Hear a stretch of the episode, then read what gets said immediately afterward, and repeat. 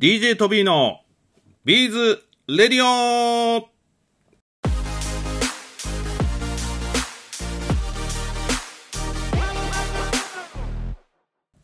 はい、皆さん、お久しぶりです。お久しぶり？あの、定期的に配信してるから、お久しぶりなのかな？えー、まあ、ゴールデンウィーク中ね、ちょっと、なんですかね、放送ちょっと少なかったですけども、これからまたエンジン全開でやっていきたいと思います。はい、今回はね、ニュースがありますよね。皆さんもお待ちかねのね、ビーズアートショー横浜2021春。えこちらの方が横浜大桟橋ホールで開催されます。2021年5月の27日から29日までということで、たくさんのね、素敵なクリエイターさん、あとはビーズを販売している業者さんとかね、えー出ておられると思いますのでね、ぜひ行ってみていただきたいと思います。えー今のところ、何ですかね、イベントに行かれる方は、事前の登録が必要ということで、えーホームページの方からね、その登録が可能だということで、えー登録をお願い多分ね、これしておくと当日しなくていいんじゃないのかな。今なんかこういう大きい、ね、大規模なイベントやるときって、こういう登録をしておいて、何か、えーコロナの事故が起きたときに、えー皆さんどんな方が来てるかっていうのを把握するような義務がね、あるというふうに聞いてます。ぜひね、事前登録を行って、えー3日間開催ですので、ぜひね、行ってみてください。ビーズラジオにね、出ていただいている方も、えー参加されてると思います。トビーも今のところ、初日にね、えーお邪魔しようと思ってますので、お会いできるかもしれませんので、よろしくお願いします。はい、それでは今日も、行ってみよう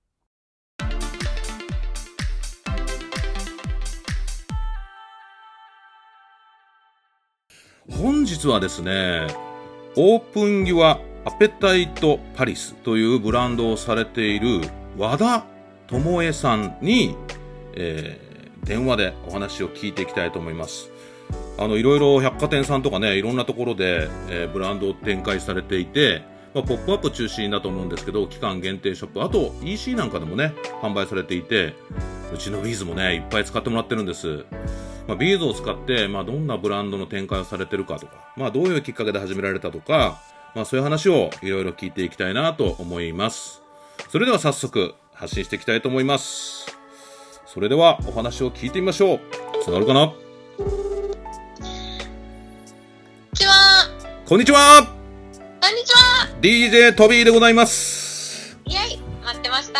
こんにちは。いつも元気ですね。いや、とんでもないことでございます。いつもお世話になっております。はい、なんかお久しぶりですね。なんかコロナもあって。そうですね、全然お、そうですね、お会いできてないですね。ねえ、お久しぶりですね。お久しぶりでございます。じゃあ早速皆さんにご紹介したいと思います。ちょっとね、あの、私あの、舌があんまり回らないんで、言えるかな？オープンユアアペタイトパリス。で合ってますか？合ってますか？はい合ってますはい、はい。おうというブランドを運営されている和田智恵さんに本日はお越しいただきました。はい、よろしくお願いします。はい、よろしくお願いします。早速なんですけどもね、いろいろお聞きしていきたいと思うんですけども、今、あの、オープンユアアペタイトパリスというブランドをされてますけども、そのブランドのことについてちょっとお伺いしてもよろしいですか？はい、もちろんです。はい。そのブランドの名前とかもパリスってついてるじゃないですか。あー。はい。私もトビーもね、パリ行ったことありますけど、なんかパリの香りがする、なんかとても素敵なブランドかなと思ってるんですけど、なんかそういうお名前の由来とか、なんかブランドを始めたきっかけとか、なんかそういうお話ってちょっといただいてもよろしいですか？わかりました。えっとですね、ブランドを立ち上げたのは2015年の6月13日でして、よう覚えてますな はい、6月13日。えさっきあの復習してちょっと書き出したんです。はいはい よう覚えてますなはい。私お誕生日が6月12日なんで、30歳の記念に、あの、作ったブランドなんですあね。、そうなんですね。今年齢ばらしちゃいましたね、今ね。そうそうそうなんです。はい。そう、それで、それで、で、今年36なんですけど、で、その年、前の年に子供が生まれたばっかりで、はい。で、あの、もともと私銀行員をしてたんですけれども、あら、そうなんですか。バンカーだったわけですね。そうです。あら、は半沢直樹の世界ですね。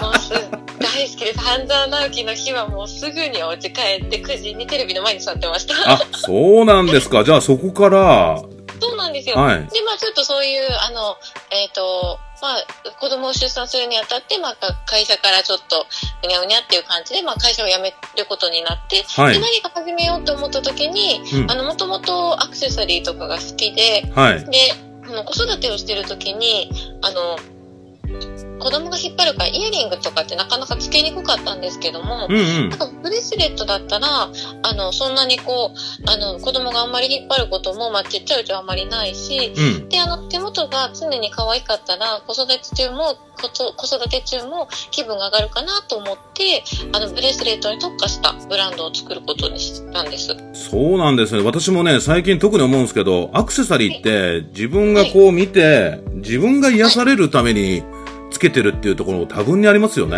まあ、本当そうですよね。うん今特にね、こういう時期でだデスクワークとかもすごく多いので、うん。常常にこう、あの手元って目に入るので、うん。やっぱりこう指輪とかブレスレットとか、うん。なんかお気に入りだったらいいなと、そういう感じです。そうですよね。なんかあの、私の印象ですと、あの、なんとか繊細な細いビーズとか、あの、ゴールドとかいろいろ使ったブレスレット、あの、はいたくさん作っておられるような印象あるんですけども、あ最初から、あれですか？そのブランド始めた頃から、あの、はいそういうものを中心にされてるんですかね？あ、そうですね。えっ、と、これもまたちょっと年号というか、うん。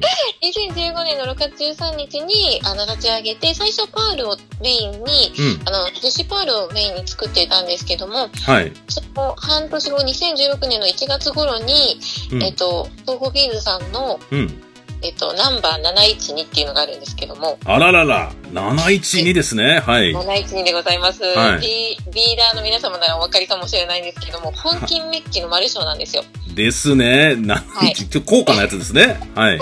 そうです。ちょっとあの、一番結構高価なやつで、その金のブレスレットを作りたくて、そこから、はい。えっ、と、ビーズ、えっ、と、東宝さんにお世話になりました。あ、そっからなんですね。うん。ありがとうございます。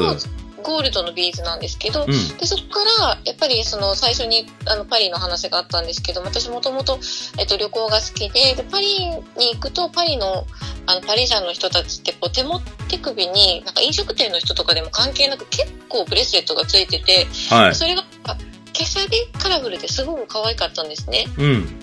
トーホーさんのビーズと、あの、まあ、再会して、本当はもう幼い時はよくお世話になってたんですけど、大人になってからトーホーさんのビーズに、えっと、それで再会して、あ、なんかパリジャンがつけてるようなブレスレット。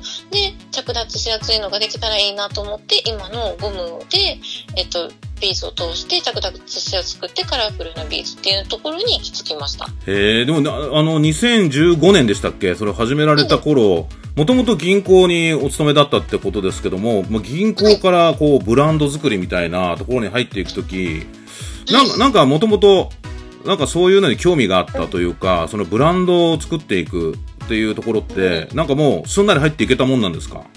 そうですね。なんかもう、あんまり後先考えない性格で、割とその、あの、ブランド名にもあるんですけども、はいオープンアペティトパリって好奇心を解放させてっていう意味なんですけども、あ、本当だなんかいつもそれ書いてますよね。好奇心、そう、通わさせてって、昔何かその、タイトルにいつも書いてませんでした？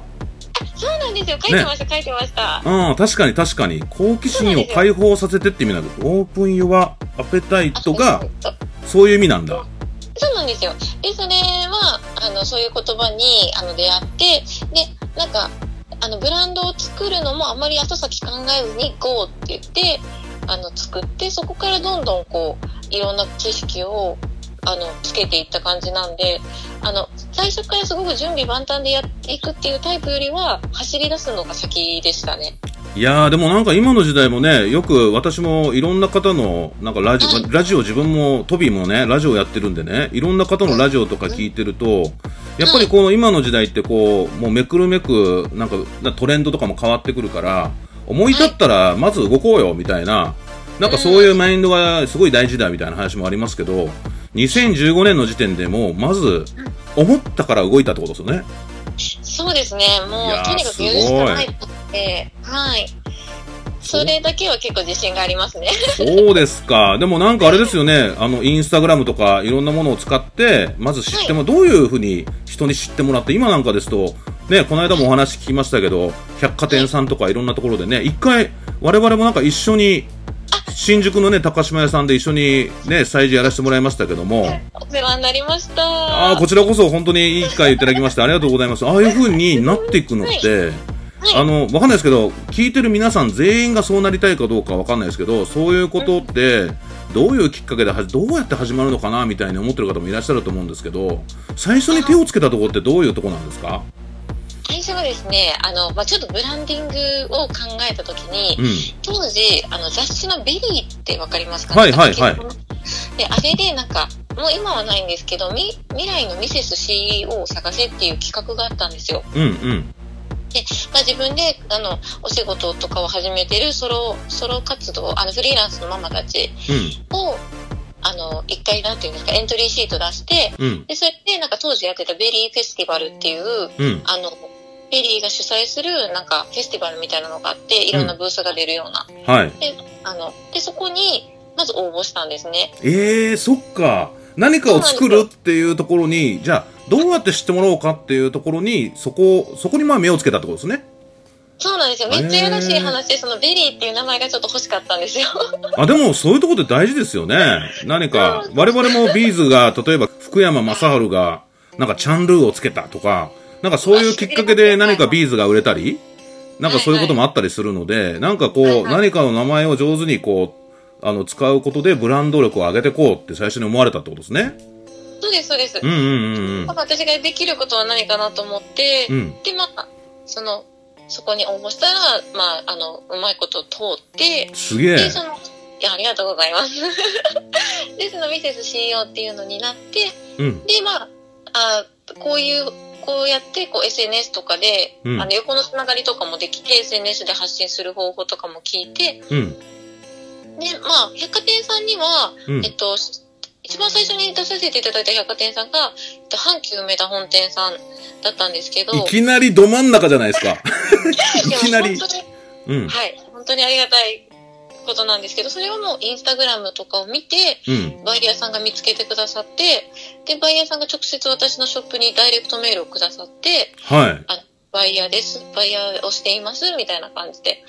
で、それはあの子供服売り場で今もあの、ありがたいことに、あの、お取引させていただいてるんですけれどあも。、常設で置いてくれてるところなんですね。あ、常設っていうかその期間限あ定で、、そっかそっか、毎年やってるみたいな感じなんですね。あ、そうなんですよ。ありがたいことにお声かけいただいて。えいえいえいえ。ってことは、今のお話聞いてると、ま、まあ、あの、わかりやすく言うと、ブランド力を上げて、はいただ、えー、そういう百貨店さんから問い合わせが来たと。そうですね。ああ、そうなんだ。やっぱりブランド力を先に上げていくことって、やっぱりすごい大事ですね。そう考えると。そうですね。うんうんまあ私のあれが合ってるかどうかわかんないですけど、一つの手段として。まああとはその、例えば、私は前、昔ニュージュエリーっていう団体さんがやってる。ところに、うん。あの、えっ、と、応募してエントリーして、その、展示会みたいなのがあるんですけど、その百貨店のバイヤーさんが来るような。そうですね。当方もあの、ペンタというブランドでニュージュエリー参加させていただいてましたけども、そうですよね。はいさっきそうそうそう。で、その、そのニュージュエリーを知ったきっかけも、うん。たまたま百貨店をうろうろしていて、うん。で、ニュージュエリーさんのブースが出てたんですけど、あ、うんうんもう、もう小林さんです。あ、小林桃子さんね。はいはいはいはい小林。桃子さんのジュエリーのブースを見て、うん。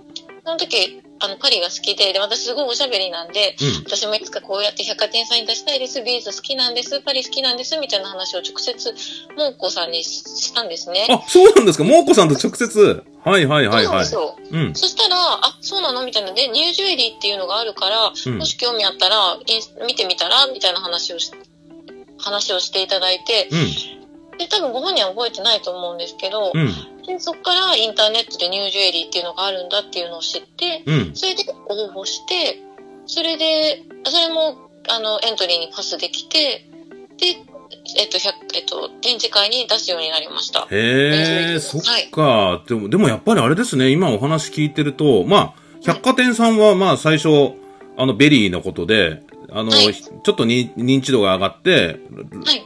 問い合わせが来たみたいなとこもあるけど、もういきなりこう、もうこさんに直接、私もこういうことやりたいんですけどって、こう聞く、そういう力もやっぱりすごい重要ですね。あら、結構聞いちゃいますね。うん、それ大事ですね。確かに。すごいすごい。じゃあ、そうやってこう、まあ、出た、出たこう経験も次に私こういうところでやってますよっていうのも言えて、まあ営業もできるし、まあ、あの、ニュージュエリーさんなんかで認知度もどんどん上がってきてという感じで、もう今に至ってるってことですね。そうですね。まあ、コツコツと、結構こう、攻め、攻めというか、自分から行く感じでしたね。もう、やり方がわかんないので、自己流で。それは多分、あの、銀行員の時にうん営業で培ったトーク力かもしれない。え、そっか、銀行の時、まあ、まさに営業だったわけですね。そうですね。窓口で1億円ぐらい売ってました。け、もう桁まで言っちゃうって。桁まで。ちょっとそこはじゃあカットしましょう。いやいや、いいんじゃないですか桁まであった方が面白いと思いますね。そうなんですかか。ったですけど、はい。ええそうですか。じゃあ、そうやって今、もう、2021だからもう6年ぐらいになるってことですよね？そうですね。と、そうですね。2000、そうですね。6年目になりますね。え、もう今まで運営されてみてどうですか？何か、あの、ずっと変化とかあるんですか？こうやってきた中で。そうですね。やっぱり百貨店さんに出させていただくと、うん。あの、直接商品を見ていただける機会があって、やっぱりインターネットでは分かりにくい部分とかもはい。あるので、そこでお客様が、あの、認知してくださって、じゃあ次からインターネットで買うわっていうふうに、あの、言ってくださったり、はいはいはいはい。そうですよね。EC もされてるし、あの、もちろん外でも販売されてるし、まあはい両方ともやっておられるんですもんね。まあそっちも認知もどんどんやっぱ外でやってると増えてくるし、まあリピーターさんは、あの、どどちらかね、あの、普段買いたいなと思ったら、EC の方行っていただいたらいいんですよね。そうですね、そういう感じで、やっぱり対面とその EC の両方、やっぱいいところがあるなっていうのは、うんあの、ポップアップ出させていただいてすごく感じますね。そうなんですね。ちなみにあの、インスタグラムとか、あの、中心にやら、ややっておられると思うんですけど、あとはいブログとかされてるんでしたっけ、ブログもコツコツ書いてます。じゃあ、うんブログは結構旅ブログと、あと、なんか子供が2人いるんですけど、子育てのことが多いかもしれないです。ああ、でも確かになんかそういうデザイナーさんの背景みたいなところも、やっぱりこあう、あの、見れるっていうのは、なんかこう、ブラン、こう、ブランド選びに、ね、なんかすごく重要な気もしますよね。確かになんか私自身がどういう人の背景のものを買うかっていう時やっぱ結構ブログ見たりするので、うん。なんかやっぱりブログ大事だなとは思いますね。でもなんか実際に、あれですよね、パリなんかでも何かされたり、行動されたりしてましたよね、私の記憶では。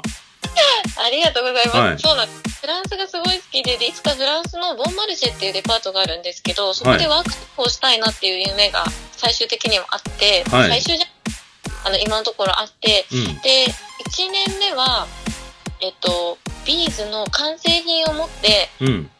なんか何もコネクションがない中で、カバンを1個持って、まあ子供と夫はフランパリのアパルトマンかなんかどっかすでげえ、マジで？え、じゃあ、トラさんってこと？トラさんです。トラさん、トランクに物詰めて、そう風天のあの営業をいたしまして、はい。でそうですね子供が2歳の時にトランク持って、うん。で家族3人でフランスに行って私は1人であのメルシーっていうセレクトショップとかあ、有名ね、メルシーね。でうん。そうですコレットさんとかあとうんまあ、えっ、とどこだったっけ？その時あったえっ、とあ名前忘れちゃった、えースウェイギャラリーさんっていうところとかあとル、えーセプトサンクさんっていう全部回ったんですか？下調べして。調べ、一応その場所だけ調べて、でもノンアポで行って、あ、すげえ いやでも本当にやり方が分かんなかったんで、うん。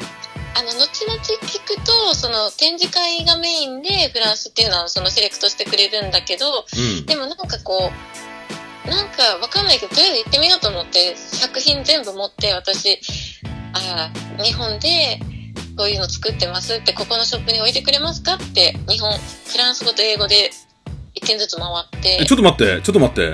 ともえさん、はいフランス語できちゃうんですか、できないです。すげえ俺もうサバ？サバぐらいしかわかんない俺。そう、サバとウィと、うん。なんか、そん、な、なんだったっけ？なんか書きました。書いて、これ。そういうことね。なんかこの挨拶とかはそういうので入って、あとは英語を使ってとか、そういうことだ。そうですね。そんな感じです。ジュシー、なんかブラシルデザイナーチャポンとかなんかよくすげえ ちゃんとそれ調べていって。樹脂、樹脂じゃないか。すごいっすね。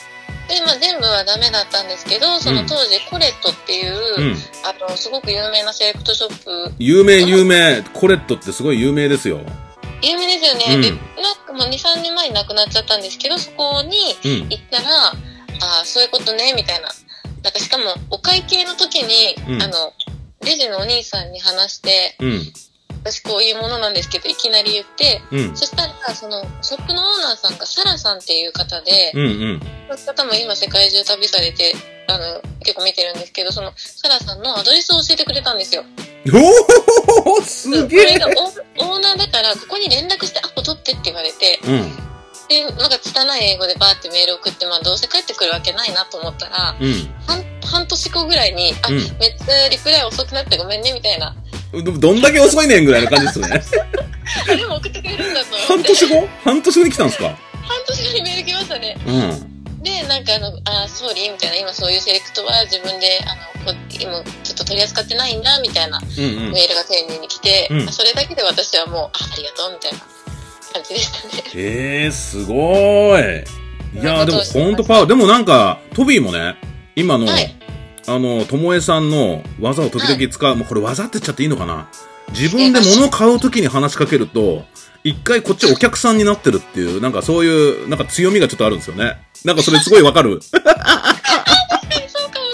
確かにそうかもしれない。うん我々もね、完成品のブランドって、なんか、まあ、はいなかなかし、我々もビーズで、もう手芸屋さんも長くね、お付き合いしていただいてるんですけど、我々も完成品のブランドを今、あの、ペンタ、トレランス、ビーレット DNA って3つやってるんですけどね。ありますよね。でも、はいはい、まあ、もともと我々そっちの営業のノウハウ全く持ってなくて、まあ、トビーもなんかどっか、あの、遠くに出張行ったら、もはいうまず何か買って、で、話しかける。まあ、もっと言ったら、昔の機械の営業するときも、結構新規のところにポツンと入るとき、あの、はいはいお菓子の機械を私売ってたんですよ。ああ、すごい。その時もお菓子屋さんに入って、最初、なんかおはぎとかその場で、こう、多分これ美味しいですね、みたいなところから、なんでこの場で食べるんだ、みたいな。顔さんから、いや、実はね、みたいな、機械の、みたいな感じで、やってたのを今急に思い出しました。ああ、そう、すごい。いやー、すごい。いや、逆に僕はそれ日本でやってるのを、あの、ともえさんは、パリでやってるっていうのがすごいなと思って。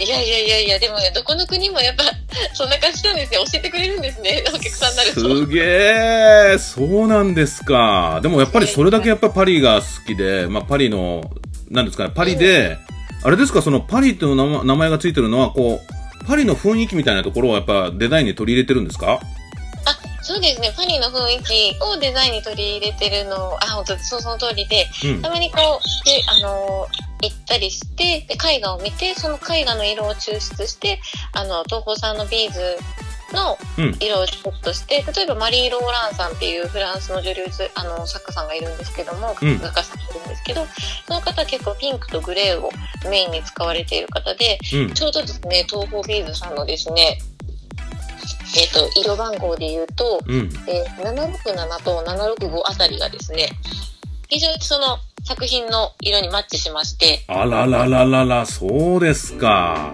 でなんかそういう作品のイメージを、えっ、と、うんブレスレットに落とし込んでいるっていうのはありますね。いや、でも私、トビーもね、本当にすごいなと思うのが、基本的には、あの、ゴムにこう通していくわけじゃないですか。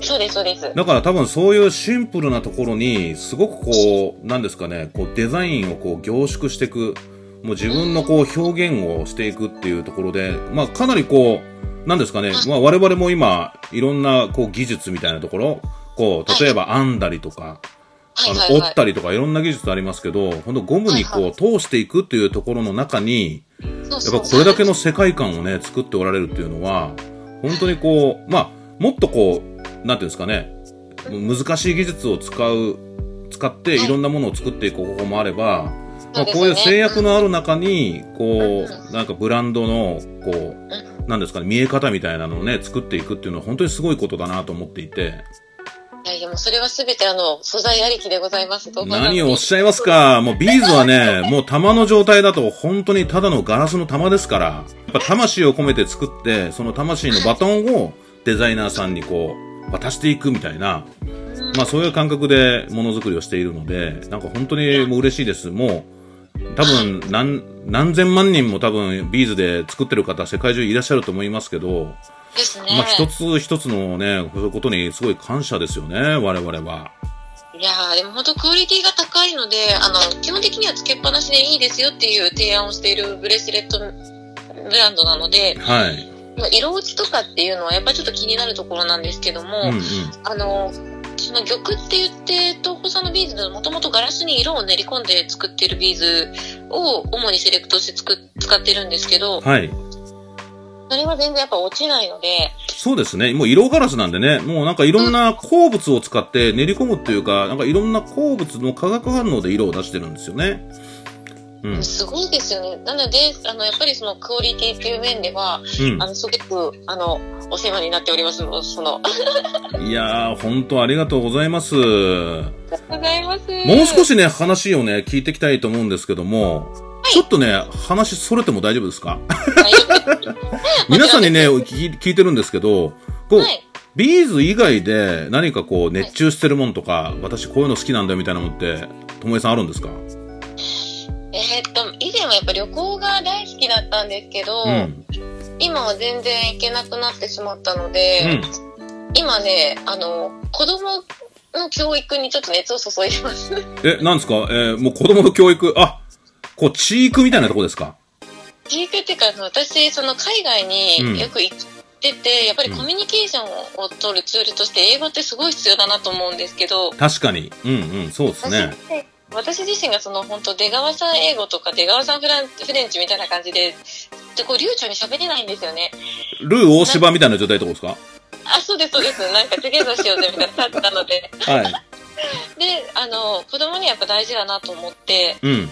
いて、で、最近5月の1日から、うんもう意を決してずっと来ていただいてた英語の先生と一緒に住むようになったんですよ、お家で。もうすごくないですか？マジでなんか、それも全部そのさっきの、もう行動ファーストみたいな感じで、すげえ。やってみようと思って、うん。で、その英語環境に触れるように、あの、今一緒に住んでます。いや、引き出し、引き出しめっちゃありますね。これ、事前に打ち合わせとかしてないけど、これ、今、トビー超びっくりしてます、今。すごくないですか？いや、なんかもうね、うんやってみなきゃわかんないじゃないですか。しかも人生一回だし、うん。あの、いろいろな経験が人を作ると思っているから、うん。とにかく経験が大事だなと思って、その人と住むっていう経験をしています。確かになんか家族みたいになったら、もしかしたらこう、は自然と英語で話すようになってきて、トビーもなんか昔言われてみると、あの、同じマンションの中に、なんかオーストラリア人が住んでて、はい。なんかそのオーストラリア人と話をするときに、はい。なんかこう、英語って必要だなって思って、ちょっと喋ってたけど、え？なんか、あ、なんかそんな経験、あ、なんかい必要とあれば何か喋るなっていうような印象があって、ただ、うちもなんか、ー、ああの、おふ、おふくろが、はいあの、英語の教室通わせてくれたんですけど、その教室はね、ひどくてね、毎回なぜか UNO しかやんないんですよね。行ったら UNO やってるだけで、あれ、これって、な、なんか、これって英語教室なのかと思いながら。うんでもなんか自然となんかは、なんか話していった方が、なんか身についたりするなと思って、必要だからね、言葉って話すんですもんね。生まれてきた時、日本語を覚え出すのも、やっぱりこう会話が必要だからやるわけで、そうですよね。はい。いや、すごい環境づくり、素晴らしいですね。いやいや、でもその成功体験今お聞きできて、ちょっと今、やっぱ停滞期とかあるので、うんちょっと成あの成功体験聞けてよかったです。でも、あとはあれですよね、きっと、あの、トビーちょっとだけ、あの、なんですかね、子供、うちの方が大きいから、あの、一個だけね、これ、多分ね、ともえさんとお子さんだから、絶対問題ないと思うんですけど、あとはね、英語を話した後は、多分ね、とコミュニケーション能力ですよね。なんか表現、自己表現をする力っていうのが、多分すごく重要。我々も、なんですかね、海外結構、ビーズとか、あの、販売させていただいてて、7割、7、8割ぐらいはね、あの、生産の、生産してるものを、あの、海外に出してるんですけど、はいやっぱり、ね、英語力の前にこう、競り負けない会話で、競り負けない力っていうかね、そういうのってすごい大事な気がしてて、確かにその雰囲気とかマインドとかね、それはい。がことかかあのアクションリアクションとかに出ますもんね。そうなんです。なんかね、僕も、僕自身が、まあ今の、今経験があるわけじゃないんですけど、さ最近経験じゃないんですけど、まあある時にこう、通訳みたいな方と、あと、何ですかね、まあ TOEIC、もう、高得点みたいな人と一緒に行った時に、気づいたら、僕の broken English で最後まで話し終えたことがあって、え、これ何なんだと思って。ないですか？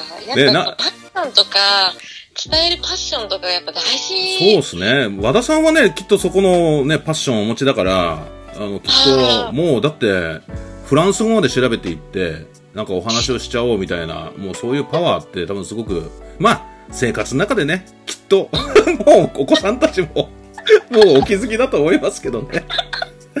いやいやいやいや、本当に楽しい時間ありがとうございます。いえいえこちらこそありがとうございますいや、でもこれからもね、あの、いろんな形で、あの、我々も一緒に、我々もね、面白いビーズとかできたらね、また、あの、お伝えさせていただいたり、使っていただいたりしていただきたいし、あと、もちろんまた、あの、コロナが落ち着いたらね、お会いする機会できたらなと思っております。ぜひよろしくお願はいいします、。何かあの、告知とか、何かイベントとかって予定あるんですか？ありがとうございます。えっ、とですね、実は7月の、うん。えー、初旬から、まだちょっと時期はあの告知できないんですけど、うんうん。え大阪の、うん。あの、某北にある、うん。えっ、と、一番私が最初に出した百貨店さんのところで、ちょっとポップアップが、うん。あの大体七夕ぐらいからですかね、2週間ぐらいを予定しております。へえ、その時はあれですか？ともえさんも行かれるんですか？私は多分2週間あるんですけど、大体1週間か週末、土日土日っていう感じですかね。そうですよね。お子さんもいらっしゃるし、それずっと言ってる場合じゃないですよね、確かに。そう子供がね、ちょっと小学生になったので、うんうん。なかなか2人連れてはいけなくて。そりゃそうだわ。でもなんか、本当にすごい意欲的にね、あの、いつも動かれてるの、あの、いろんな SNS とかでも見てます。いや、本当にすごいですね。あの、東宝さんのおかげでございます、すべては。いやいやいや、何をおっしゃいますか。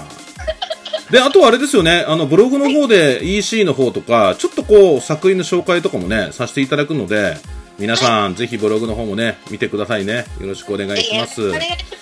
最後にね、もう一個、聞きたいんですけど、ちなみにこう、もう今出てきちゃってる、来ちゃったかもしれないですけど、トーホーのビーズで、い一番好きなビーズって、な、もうど、どんなビーズですか？えっ、とですね、一番好きなビーズはですね、うん、ごめんなさいね、色見本のうん。764ですね。お !764! いただきましたいただきました764ありがとうございます こちらですね、うんえっと、すごく肌なじみのいいピンク色なんですね。あら、そうですねか。あ、そっか、肌なじみってすごい大事ですよね、ブレスレットだからね。そうです、そうです。うんで、あの、本当にめっちゃピンキッシュなピンクじゃなくって、少し、一さじだけちょっとくすんでるんですよ。ああ、確かにちょっとくすんでる方が、なんかこう肌に馴染むってのあるかもしれないですね。そうです、そうです。で、大人の人が可愛いピンクをつけるのに抵抗がある方とかは、特にちょっとだけ、あの、くすみが入ってると抵抗なく使えるので、結構あの、ママ世代の、あの、お客様から50代、60代の方もすごく多いので、あの、このピンク色すごい人気です。あ、ともえさん、俺急に今気づいたけど、久しぶりに会ったから、俺完全にトビー標準語モードだったけど、ともえさん普段関西弁でしたっけ？あの、関西弁です。あの、ちなみに神戸。そうやった、そうやった 僕ね、あの、りあの、僕、僕もバイリンガルなんで、あの、関西弁も両方いけるんで、もう僕奈良育ちなんでね、今ちょっと、ふと、あれ？急に関西弁出てきたと思って。なんですよ。関西人なんです、バリバリの。それえ、でもそれまでずっと標準語で来てたじゃないですか。なんか急に色のこと話になったら、急になんか関西弁だったからびっくりしました、僕今。いや、なんか、ほんまにおすすめしたいものを言うときってやっぱ関西弁になるんですね。確かにね、さっきまでちょっとよそ行きやったんですね。とか言って。かもしれない。ちょっとおお高く止まってたかも。いやいやいやいやいや。いやー、今回も面白い収録になりました。ぜひ皆さんね、あの、オープンユアアペタイトパリスさんの、えー、インスタグラムとかもね、貼っておきますんで、ぜひご覧になってください。本日はね、えー、和田智恵さんでした。ありがとうございました。はい、最後までお聞きいただきまして、ありがとうございます。それでは、また DJ トビーのビールレディオでお会いしましょう。